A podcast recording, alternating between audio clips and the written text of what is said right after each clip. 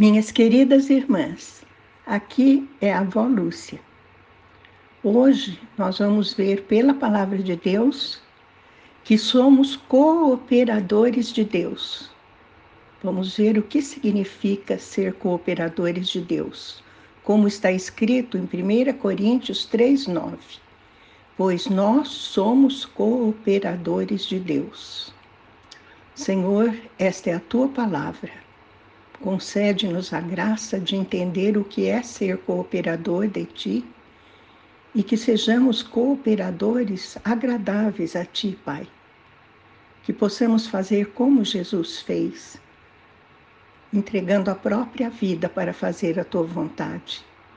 Isso te pedimos em nome de Jesus. Amém. Em 2 Coríntios 6:1 está escrito: "E nós como cooperadores de Deus, vos exortamos a não acolher a graça de Deus de forma inútil. O que é ser um cooperador, minha irmã?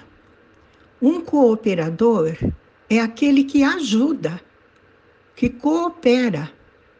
Então vejam, se somos cooperadores de Deus, nós temos que fazer o que Deus quer fazer ajudá-lo naquilo que ele está fazendo.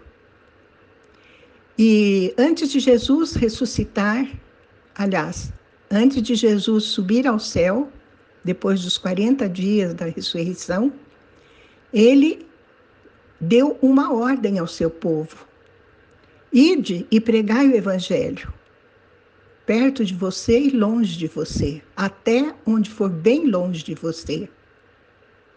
Então, para que nós possamos realizar esta ordem do Senhor Jesus, nós temos que receber graça de Deus.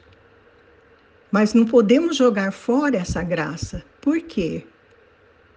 Porque somos cooperadores de Deus. Fazemos o que Ele quer que nós façamos. Por isso, minhas irmãzinhas, quando fazemos algum trabalho para a igreja, não devemos achar que somos donas daquele trabalho, daquele serviço e que tudo somos nós que decidimos. Não. Antes de começarmos o serviço à igreja, Deus já tem tudo planejado. O que nós temos que fazer é seguir o planejamento dele. E como ficamos sabendo qual é o planejamento de Deus?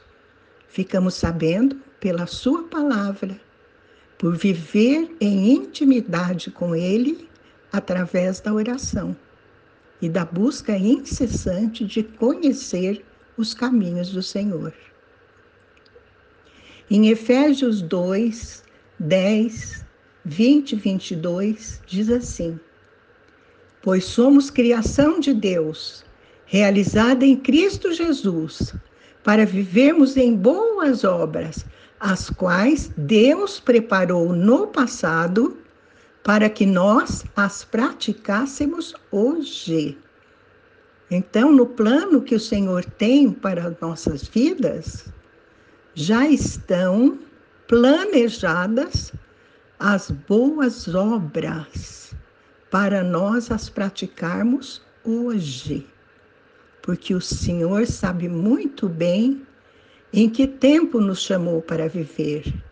Em que tempo ele nos chamou para ser seus cooperadores?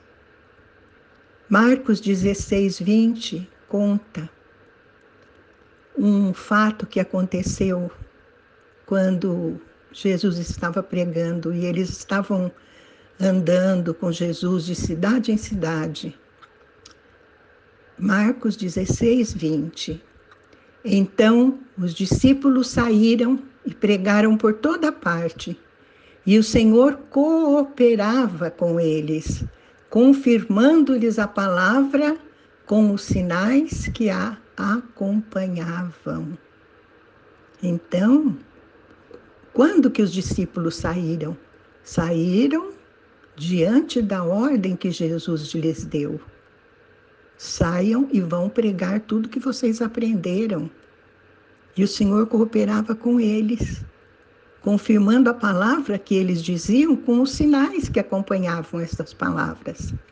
Quer dizer, os doentes eram curados, os espíritos malignos eram é, expulsos, né?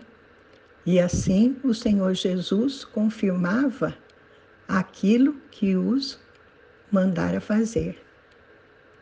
Em 1 Coríntios 6,19 diz: Ou ainda não entendeis que o vosso corpo é santuário do Espírito Santo que habita em vós, o qual tendes da parte de Deus e que não pertenceis a vós mesmos? Minhas irmãzinhas, nós não pertencemos a nós mesmas. O Senhor nos deu o Espírito Santo para que fôssemos guiados por Ele de acordo com a vontade de Deus.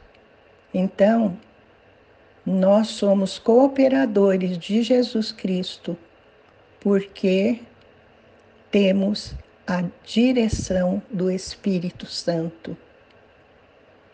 Amém? Vamos orar. Pai querido, faz de nós cooperadores dignos de Ti, Senhor. Que possamos nos deixar dirigir pelo Espírito Santo, que sejamos fiéis e obedientes, Pai, que possamos ouvir a Tua voz que fala no nosso interior, que possamos realizar somente as obras que o Senhor planejou para que as praticássemos que não nos desviemos desse objetivo. Abençoa-nos e concede-nos a tua graça. Te pedimos em nome de Jesus. Amém.